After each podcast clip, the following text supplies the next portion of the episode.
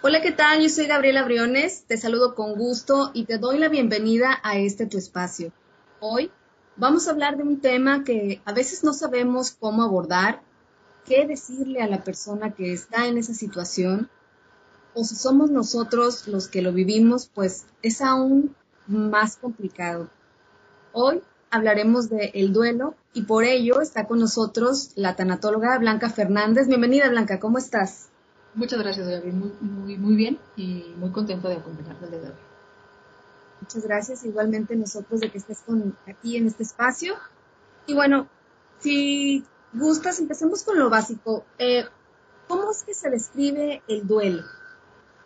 Claro, mira, el proceso de duelo se le denomina la reacción eh, conductual, sea pensamiento, emoción o acción, que una persona eh, comienza a experimentar, a experimentar tras la muerte de un ser querido o bien cualquier pérdida significativa para él o para ella.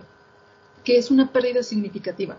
Puede ser eh, la ruptura en una relación, un divorcio, eh, la pérdida del trabajo, la jubilación, el cambio de residencia, puede ser también la pérdida de la salud cuando me, les dan un diagnóstico que no es favorable, eh, la muerte de una mascota, ya lo podemos incluir dentro de, los eventos que necesitan un proceso de duelo. Y evidentemente, como ya te lo mencionaba, la muerte de un ser querido, que es eh, uno de los eventos más estresantes y dolorosos para una persona. Cuando eh, nosotros, una persona, está atravesando cualquiera de estos eventos, es normal que eh, dentro de esta, de, esta experiencia comience a vivir ciertas manifestaciones que podríamos nosotros eh, eh, describir.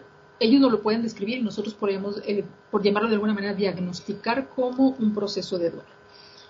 ¿Qué puedo manifestar en este, durante este proceso? La persona puede sentir enojo, tristeza profunda, incredulidad, confusión, incluso se pueden manifestar algunas alucinaciones eh, durante la noche, que yo sienta que veo a mi ser querido, si estamos hablando en el caso de la muerte, eh, trastornos de sueño, trastornos de alimentación, eh, de pronto aislamiento, ya no quiero convivir con nadie, y otros síntomas más físicos, dolores en alguna parte del cuerpo que no me puedo explicar a qué se deben, eh, gastritis, opresión en el pecho, ganas de llorar, que no puedo controlarlas, entre muchas otras manifestaciones, porque aunque te pueda yo decir que estas son las características, cada persona vive su proceso de duelo de manera personal y única. Estas son como las generales, pero depende de muchos factores el proceso de duelo. Depende de la relación con la persona, si estamos hablando de muerte, eh, depende del de, el lazo que exista entre la persona y yo o si estamos hablando de un eh, empleo, pues el tiempo de duración del empleo, son muchos factores los que pueden cambiar y pueden variar entre una persona u otra. Ok. Oye, Blanca, decías al inicio, hablabas sobre diferentes tipos de duelo. Se viven diferentes también, cada uno de ellos. Así es.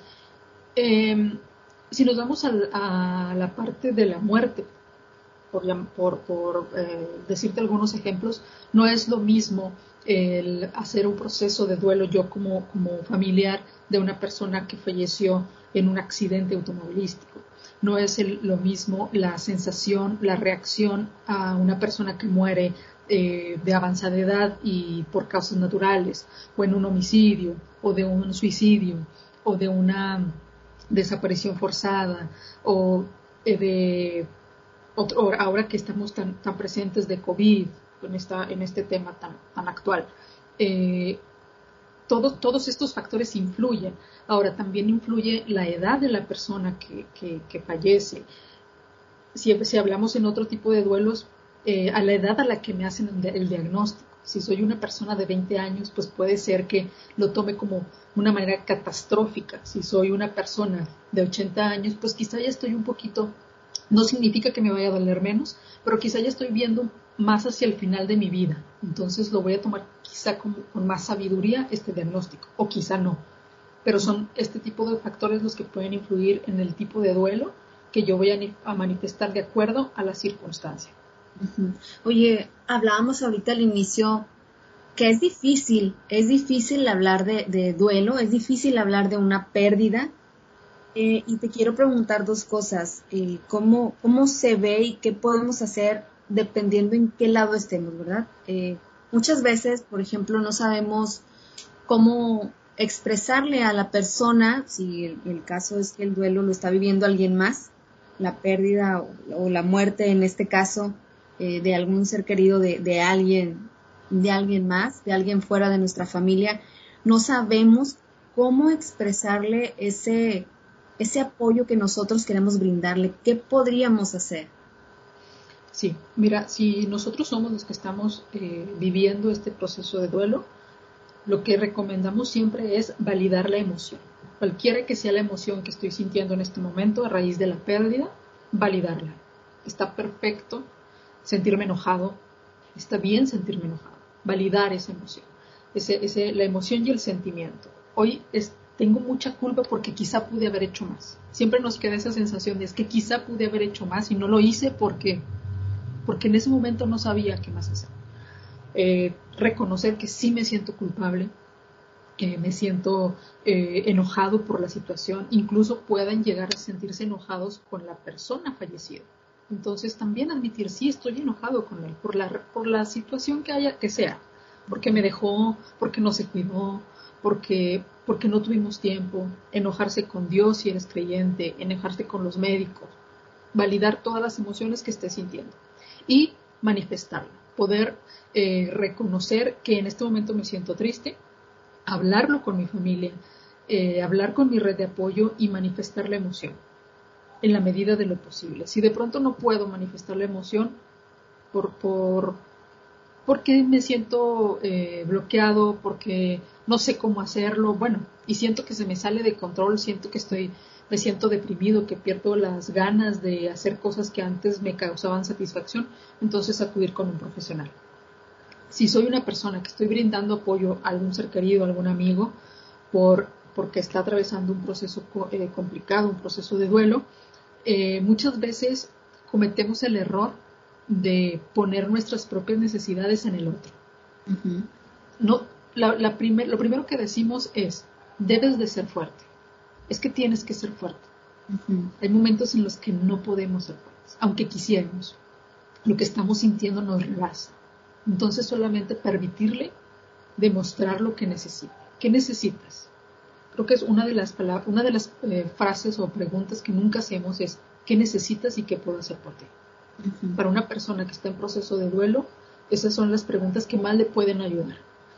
¿Qué puedo hacer por ti? No, no, mm, a veces te dicen nada, porque no puedes hacer nada, porque no, eh, soy yo quien tiene que manejarlo. Ok, aquí estoy contigo.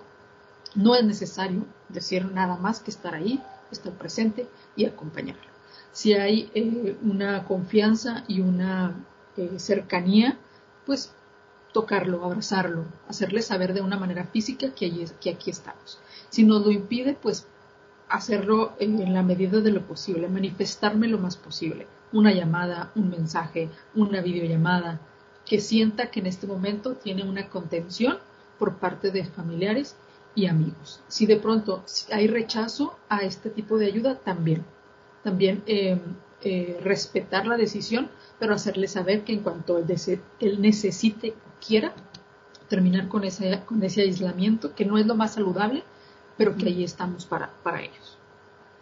Gracias, Blanca. Hablabas también hace rato eh, sobre las edades, que no es lo mismo cómo lo va a tomar una persona de 20, una de 80. Y quiero empezar a hablar un poquito más este, sobre pues como lo decíamos al inicio también, el tema actual, que lamentablemente eh, COVID eh, nos ha hecho que este tema de, la pérdida eh, esté más presente. ¿Cómo? Bueno, aquí van dos cosas. a partir de aquí van dos cosas. Uno es, em, ¿es igual el duelo durante COVID? Si quieres, primero contestamos esa pregunta. No te mencionaba al inicio que una de las experiencias más estresantes es la muerte. Cuando estamos hablando en una situación normal, entre comillas, cuando nos dan la oportunidad de, acompañar a nuestro familiar en su proceso de enfermedad en el hospital y poder despedirnos, nos, da, nos va dando esa, eh, esa oportunidad de ir procesando lo que, está, lo que está sucediendo. En esta situación no hay nada de eso, no hay una despedida, no puedo acompañarlo en el hospital los días que estén. Entonces me provoca un, si estamos hablando de que es un estrés, bueno, podemos decirlo que del 1 al 10, una muerte por COVID, donde 10 es lo más, lo más difícil o lo más fuerte, pues estamos hablando de 10 y hay personas que al, cuestionarle te puede decir que es mucho más alto por todos estos factores de, eh, de, de, no poder acompañar a, la persona en su proceso de, enfermedad. Ok. Y la otra pregunta, ahora sí regresándome a las edades, es, pues obviamente esto ha impactado a las familias, ¿no? Lamentablemente, pues a lo mejor algunos han perdido algún ser querido. Eh, nos explicabas cómo un adulto lo puede tomar. ¿Cómo podemos hacer también para poder hablar de este tema en, en los niños, por ejemplo? Mira, la muerte es un tabú eh, aunque pareciera que no en los mexicanos, sigue siendo un tabú. Con todo y que en noviembre festejemos y les hagamos su altar y, y lo, los tengamos presente, después del día 2 se nos olvida la muerte. Entonces, cuando nos llega una, una esta, esta, experiencia, cuando alguien cercano fallece y cuando lo hacen como, como, como lo estamos viviendo en estos días de COVID, de una manera repentina, una persona joven quizá, está muriendo de todas las edades, pero cuando es una persona joven este, o, un adulto que estaba sano y de pronto enferma, nos cuesta tratar el tema. A los adultos nos, toca, nos cuesta tocar el tema sobre la muerte, porque creemos que al hablar de ella la estamos atrayendo. o, hablar incluso de, ella creemos que nos, más bien nos, nos lleva a nuestra propia muerte y todos de alguna manera nos creemos inmortales y creemos que no nos va a pasar o nos va a pasar cuando tengamos 90 años. Si nosotros no tenemos bien claro lo que es la muerte o el concepto de muerte, poder eh, darle una explicación a los niños va a ser todavía más complicado. ¿Qué es lo recomendable? Primero sondear al niño. ¿Sabes lo que es la muerte o qué es para ti la muerte? Una vez que nos dé su definición, partir de esa, de esa, de esa definición y aclarar siempre en todo momento que la persona que fallece no va a regresar. Cometemos el error de decirle al niño por miedo a la reacción y a nosotros no saber cómo contener al niño eh, al, darle la noticia, de usar frases como eh, se fue al cielo, está con Dios, está dormido o está de viaje. Y lo único que causamos es confusión en el niño. Entonces, ser lo más claro posible, con las palabras más em, acorde a su edad, que nos pueda entender eh, lo que le estamos diciendo y también pedir una retroalimentación. Si entendiste lo que te acabo de comentar, si quedó claro la plática que acabamos de tener, para que en su idea no quede ninguna duda y no eh, vaya a crearse ideas que no existen. Porque es, ¿Por qué no es recomendable decir que se fue al cielo? porque si el niño tiene un concepto de que el cielo es volar, es viajar en un avión, pues cuando llegue a subirse a un avión va a creer que va a morir. Mm. Puede, si le decimos que está dormido, puede eh, experimentar, puede desarrollar miedo a, dormir, mm, a tener miedo a dormir.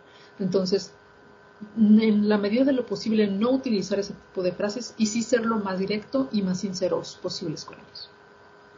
Qué importante y me queda muy mm, esa como cosita, ¿no? Que ahorita decías eh, que a los mexicanos nos cuesta, bueno, no sé si, me imagino que al mundo en general, pero los mexicanos tenemos muy arraigado el, tema de la muerte, pero en esta dualidad, ¿verdad? Que, que, sí lo vemos, festejamos y, lo que quieras, pero nos cuesta hablar de ello.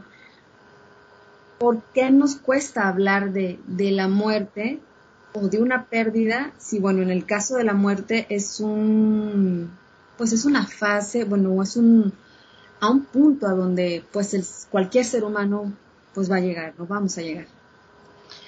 Fíjate que hablando con, eh, con todos los pacientes que de pronto eh, atiendo y caen en la misma, como en, o en, una, en una respuesta muy, muy generalizada, en el miedo al que hay después de la muerte a que aquí se termine todo y a ese miedo que de pronto eh, por generaciones se les ha inculcado al mexicano de, eh, de culpa o de si hiciste algo malo te vas a ir al infierno o, o, todo lo vas a pagar aquí. Entonces traemos mucho, muy, mucho, muchas veces arraigado a esa parte de, este, pues es que me va a ir mal si me muero, ¿no? Entonces prefiero evitar no irme al infierno y no pensar en esa parte final porque pues yo prefiero seguir aquí y seguir viviendo. es, muy este es también muy común que, que creas que al tocar el tema de la muerte la estás atrayendo, porque la muerte es mala.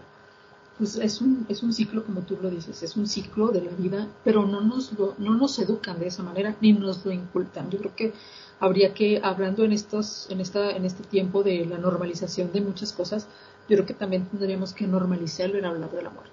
Normalizar hablar de la muerte, hacerla parte de la vida. Eso no nos va a pedir, eso no nos va a impedir que vivamos, por el contrario, vamos a disfrutar sabiendo que va a llegar eh, el fin en algún momento, de alguna manera. Sí, es, es como un miedo también, digo, por muchas cosas eh, culturales, pero otras también, como, como bien lo dices, pues es, un fin y es, ese miedo, ¿no? De que, de que termine la vida terrenal.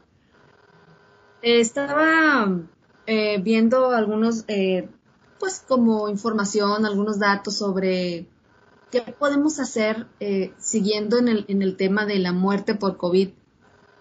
¿Qué podemos hacer para igual sentirnos pues, un, poco mejor o aceptar mm, esta pérdida que estemos teniendo eh, eh, ahora pues con todas estas este pues cosas que se atraviesan no como como bien lo decíamos pues no nos podemos despedir del familiar lo vimos hay gente no sé que a lo mejor hasta semanas que pues, no lo vio y después se enteró de la muerte que no tenemos esa despedida como normalmente entre comillas se tiene en, un fallecimiento, ¿qué podemos hacer en la actualidad ante esta situación? ¿Cómo me despido de mi familiar? ¿Cómo, cómo hacer como sentir, no sé qué, a lo mejor así decirlo, que, mi alma esté un poco más tranquila de, y, sentarme y em, como afrontar lo que estoy viviendo? Sí, mira, eh, te decía hace ratito, somos muy una sociedad de rituales, porque hacemos ritual el Día de Muertos, porque hacemos un ritual en una boda, porque hacemos muchos rituales. Y yo creo que ahorita lo que ha salvado a todo el mundo es, y a, la sociedad mexicana también es el poder, aunque no puedo hacer este ritual funerario el que estaba acostumbrado de un, eh, pues no sé, el sepelio, si soy eh, católico, pues las misas, o si soy de otra religión, pues a lo mejor la reunión eh, tradicional de mi religión eh, o simplemente el estar reunidos en un lugar para despedir a mi familiar, como no es posible hacerlo de esta manera, eh, hemos logrado adaptar todos los medios electrónicos que tenemos a la mano para poder realizar una despedida. Si bien la despedida física no se, no se lleva a cabo, porque muchas veces únicamente nos entregan las cenizas, y no existe esa despedida física, sí tengo esos restos que, son de mi ser querido. Mi ser querido no era un cuerpo, no era solo un cuerpo, era mucho más que un cuerpo. Eh, y nos deja muchísimos recuerdos con los cuales podamos, como tú dices, eh, eh, tomar para poder seguir adelante. ¿Qué podemos hacer? Podemos hacer un ritual de despedida, que te digo, si bien no va a ser de la manera tradicional, pues sí podemos poner un pequeño altar, como lo hacemos el, día de, los muertos un pequeño altar, podemos hacer una videollamada con, con la familia que, quiera conectarse. Si no quiero hacer toda esa parte de este, la, porque mucha gente no está tan adecuada a la tecnología, ok, lo puedo hacer en mi casa, con mi familia, con mis cercanos, y hacer este, esta, ceremonia de despedida, en donde no pude hacerlo físicamente, pero sí lo voy a hacer con sus restos, despedirme, agradecerle, Pongo sus cenizas, pongo su foto, pongo sus flores, pongo lo que a él le gustara. Comida, comida, música. Y en familia vamos a compartir experiencias. Ese es el ritual que más nos ha servido para eh, que las familias sientan y puedan cerrar este, esta etapa con su ser querido. Reunión familiar con la foto y las cenizas para poder despedirme y expresarle a sus restos lo que no pude hacer en vida. ¿Qué pasa con, con, el aislamiento, Blanca? O sea, no sé, a lo mejor a mí me cuesta, soy una persona que soy más reservada.